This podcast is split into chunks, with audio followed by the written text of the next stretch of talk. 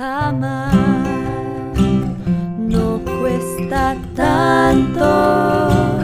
Hola, soy Claudia González, psicóloga y escritora, y esto es Amar no cuesta tanto, un podcast sobre salud emocional, tu mundo interior y relaciones de pareja.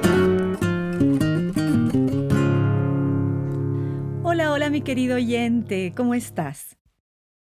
Qué hermosa experiencia ha sido esta de compartir contigo. Estas últimas semanas estuvimos conversando sobre el tema del miedo a mostrarse vulnerable, solamente que esa vulnerabilidad es necesaria para construir el vínculo. Entonces, si te quedaron dudas, escríbeme. Si me has acompañado hasta aquí, ya conoces mi propuesta. Sanar las heridas del pasado, hacernos cargo de nuestras emociones y comunicar nuestra verdad respetando la verdad del otro. Todo este trabajo es muy importante y debe ser constante del día a día para que puedas construir una relación positiva. Bueno, y aún así, por supuesto, a la práctica somos seres humanos, entonces esta fórmula pues no es infalible, ¿no? ¿Y por qué? Porque cuando tienes que escoger entre amar o escucha bien, tener dignidad, llegas a un punto no negociable. Yo soy una fiel creyente en el amor, ustedes saben, y valoro la relación de pareja porque creo que es realmente con nuestra pareja donde más aprendemos, crecemos, nos transformamos, encontramos nuestra verdadera esencia cuando realmente lo tomamos así, como una demostración de amor y de aprendizaje. Y sí tengo que aclarar también que hay parejas y relaciones tan destructivas en las cuales la mejor opción es retirarse.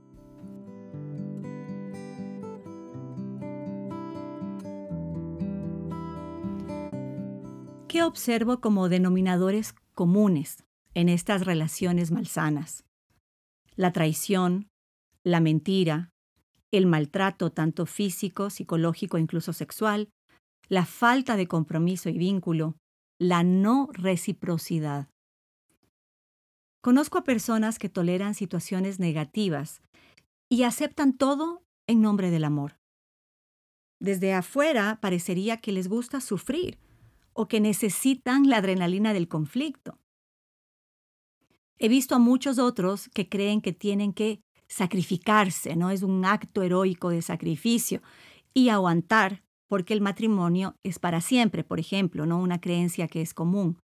O tienen la idea de que el amor es sinónimo de sufrimiento. Asimismo es el matrimonio, asimismo es el amor, es igual al sufrimiento, ¿no? Y hay que aguantar, hay que resistir, como dicen las abuelitas, la cruz del matrimonio, y eso todavía sigue estando en nuestras generaciones. Hay muchos también que se conforman con estas situaciones simplemente porque no conocen nada mejor. En cualquiera de estos casos, se cuentan una historia que se acomoda a sus pretextos. Ah, Oigan esto, ignoran las señales, se justifican o justifican al otro con argumentos forzados, ¿no? O se engañan con la esperanza de que algún día el otro cambie. ¿Cuáles son los pretextos? No, no, es que cuando se pone así, ahí es el problema, pero luego es bien bueno. No, no, es que es muy trabajadora, no, es que es buena madre. No, lo que pasa es que a la final sí estoy bien, ¿no? Entonces comienzan a autoengañarse y a presentar todos estos pretextos. La realidad es que observo que muchos aceptan el engaño o peor aún, como digo, se autoengañan porque en el fondo hay un miedo, un terror a quedarse solos. ¿Verdad? Piensan que ese sufrimiento es la única y última alternativa y que si deciden separarse no va a haber nadie más en su vida. Entonces ese temor a la soledad pues se convierte en pánico y prefieren quedarse eh, en ese mismo lugar de sufrimiento, o como dice el dicho, preferible malo por conocer, perdón, preferible malo conocido que bueno por conocer. ¿Te suena algo de esto? Tal vez en la historia de algún familiar, de algún amigo o en la tuya propia, ¿tú has visto algo de lo que estoy describiendo? Y probablemente te has preguntado una o muchas veces, ¿no? Haciendo incluso un juicio de valor de la otra persona. ¿Cómo es posible que acepte el maltrato, que acepte la traición, la infidelidad? ¿Cómo es posible que siga como aferrada esta persona a una relación tan, tan tóxica? ¿no? Y desde afuera somos muy fuertes y muy fáciles en hacer juicios de valor. Y el tema es que desde la lógica, claro, parece una locura o una necedad. Solo que quienes permiten este tipo de relaciones lo están haciendo desde un dolor, desde una herida, incluso un trauma o evento doloroso que no está resuelto. Detrás de todos estos permisos irracionales, precisamente hay traumas arraigados en la parte más profunda de nuestro cerebro. Por ejemplo, si en nuestra infancia o en la de nuestros ancestros, padres y generaciones anteriores, hubo agresión negligencia, hostilidad, inestabilidad, si no tuvimos en quién confiar, probablemente inconscientemente es lo que estamos buscando replicar porque es lo que conocemos, ¿no? Y lo volvemos a hacer en nuestra relación de pareja, activados por estos temores inconscientes que de los cuales muchas veces ni siquiera nos hemos dado cuenta. Por otro lado, hay familias que cargan con el peso de historias de abuso, ¿no? de adicciones, de pérdidas desoladoras, de carencias, de vacíos no superados. Todos estos elementos están interconectados. Recuerden que nosotros somos parte de un todo y nuestras relaciones son circulares, lo que doy me regresa y de mil formas diferentes. Entonces todo lo que ha vivido nuestra historia familiar, lo que ha sucedido, pues nos sigue impactando mientras no hagamos conciencia y tomemos la decisión de cambiar. Y esto tiene un impacto directo en nuestra relación de pareja, mientras no hagamos el trabajo que nos corresponde, que es hacernos cargo de nuestra propia vida y liberarnos de estos pesos.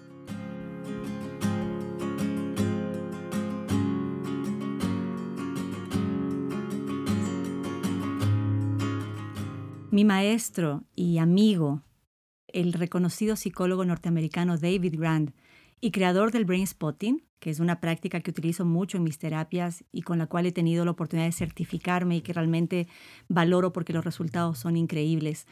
Bueno, él sostiene que toda situación dolorosa en el presente es una retraumatización. ¿Qué quiere decir esto? Que estamos reviviendo traumas que ya ocurrieron en el pasado. Es decir, que si algo te afecta en este momento, si cualquier situación o actitud de determinada persona o evento en este momento te impacta, te duele, te moviliza, mm, te genera angustia, ansiedad, pues probablemente es porque algo de eso ya lo viviste en tu historia, lo viviste antes, ya sea cuando eras niña, cuando estabas creciendo, en fin. Y estos pueden corresponder justamente a eventos de la infancia hasta eh, vivencias intrauterinas, ¿no? lo que sucedía mientras estábamos en el útero de nuestra madre, transgeneracionales, es decir, de nuestros padres, de otras generaciones, e incluso ancestrales, abuelos, bisabuelos, ¿no? Más allá, todo esto, toda esa historia, pues la venimos también trayendo, está en nuestras genes, está en nuestras células. Por eso la terapia psicológica tiene tanta trascendencia. Mira tú, porque al sanarte no solo estás impactando positivamente en el presente, en tu vida, con tu relación de pareja, no, estás dándole la posibilidad a que nuevas generaciones, tus hijos, tus nietos, se liberen de estos círculos viciosos, se liberen de estos eventos traumáticos y entonces puedan tener una vida mejor. ¿No te parece hermosa esta, esta posibilidad? Tal vez no puedes cambiar tu pasado, mas sí puedes cambiar tu presente y permitirle un mejor futuro a las nuevas generaciones.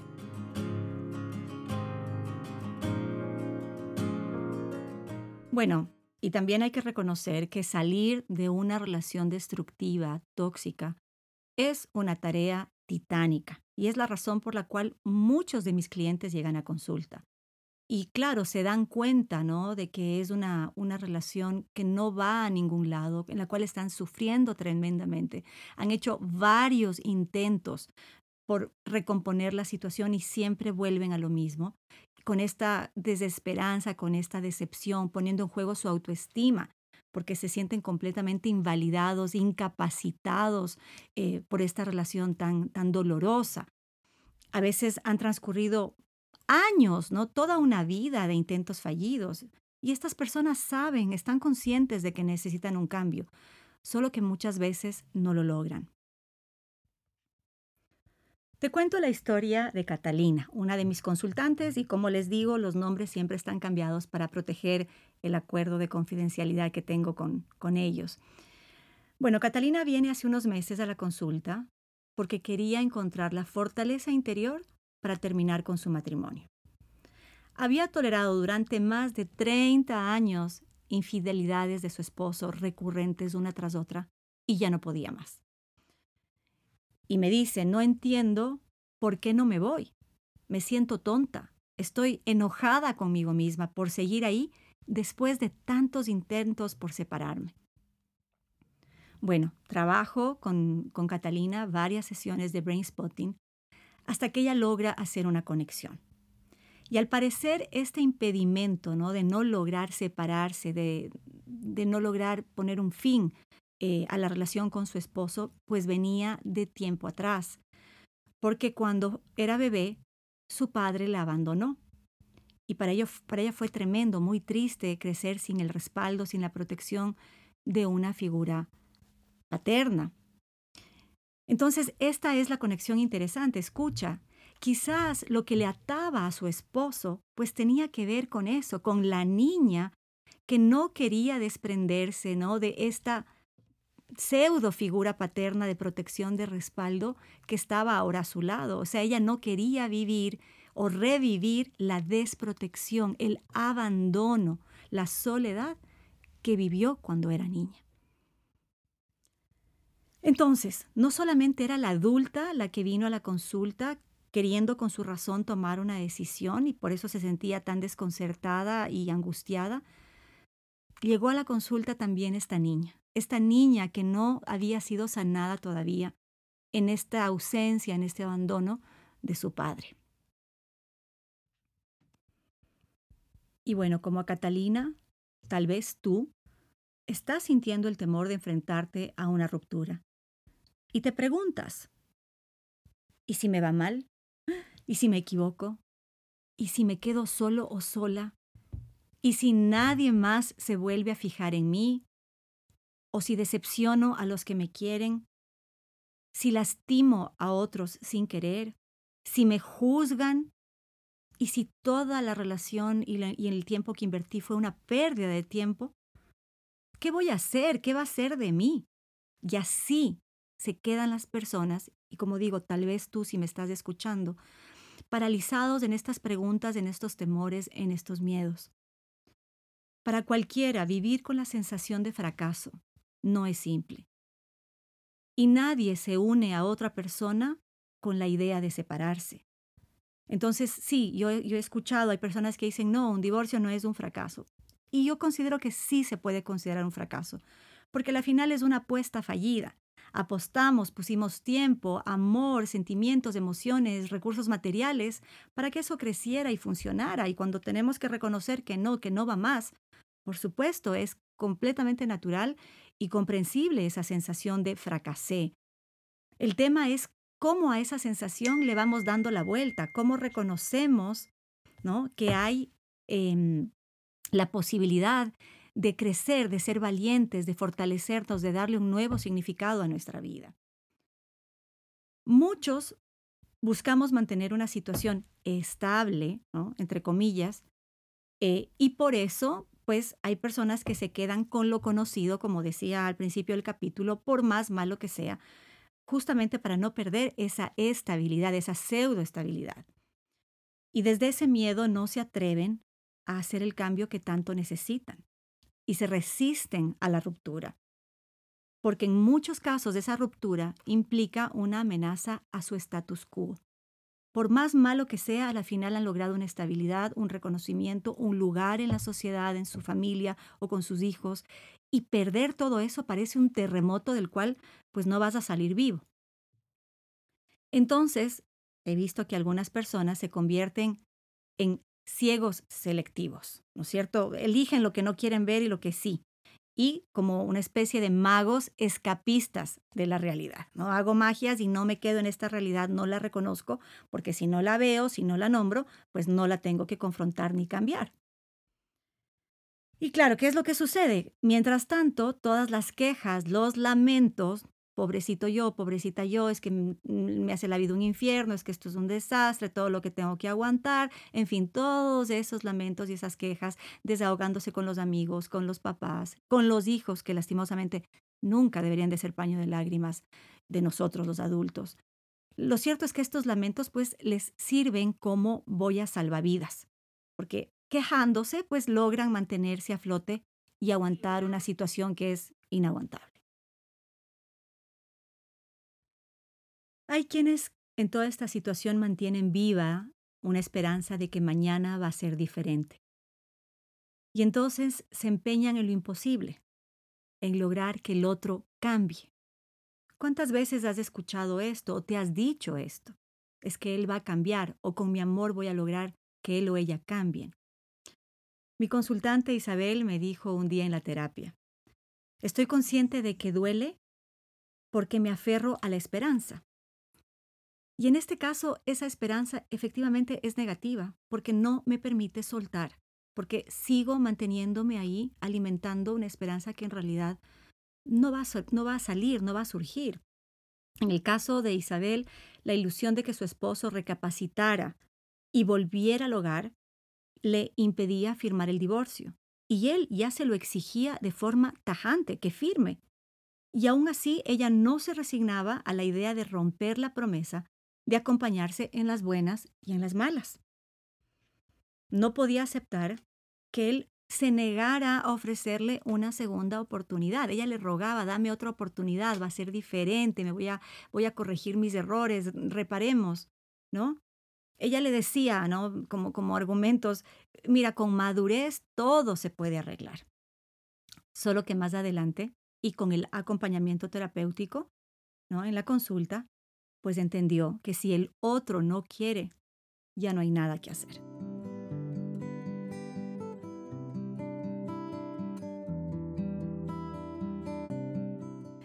Escúchame, mi querido oyente, y pon atención. Aceptar el rechazo y el desamor, tolerar la infidelidad o la agresión y convivir, ser codependientes con la adicción son alternativas incompatibles con una relación sana. No importa cuánto te esfuerces, si el otro no elige cambiar, reparar, respetar y comprometerse, la relación no funciona. Aguantar en estos casos solo es alargar la agonía. Y como dice el dicho popular, preferible un final con dolor que un dolor sin fin. Observa cómo te sentiste escuchando esto. Observa tus sensaciones corporales. ¿Te movilizaste en algo? ¿Te suena conocido? ¿Tal vez lo estás viviendo ahora? Pues te invito a que reflexiones durante estos días. Y recuerda, todo es negociable en una relación, excepto tu dignidad. En el siguiente capítulo te hablaré sobre la mentira y la infidelidad y lo vamos a hablar a fondo. Así que te espero sin falta. Gracias por acompañarme hoy. Sé que este episodio tal vez no ha sido fácil de escuchar y por eso te agradezco más por tu confianza, por darme el privilegio de hablarte en este espacio entre tú y yo.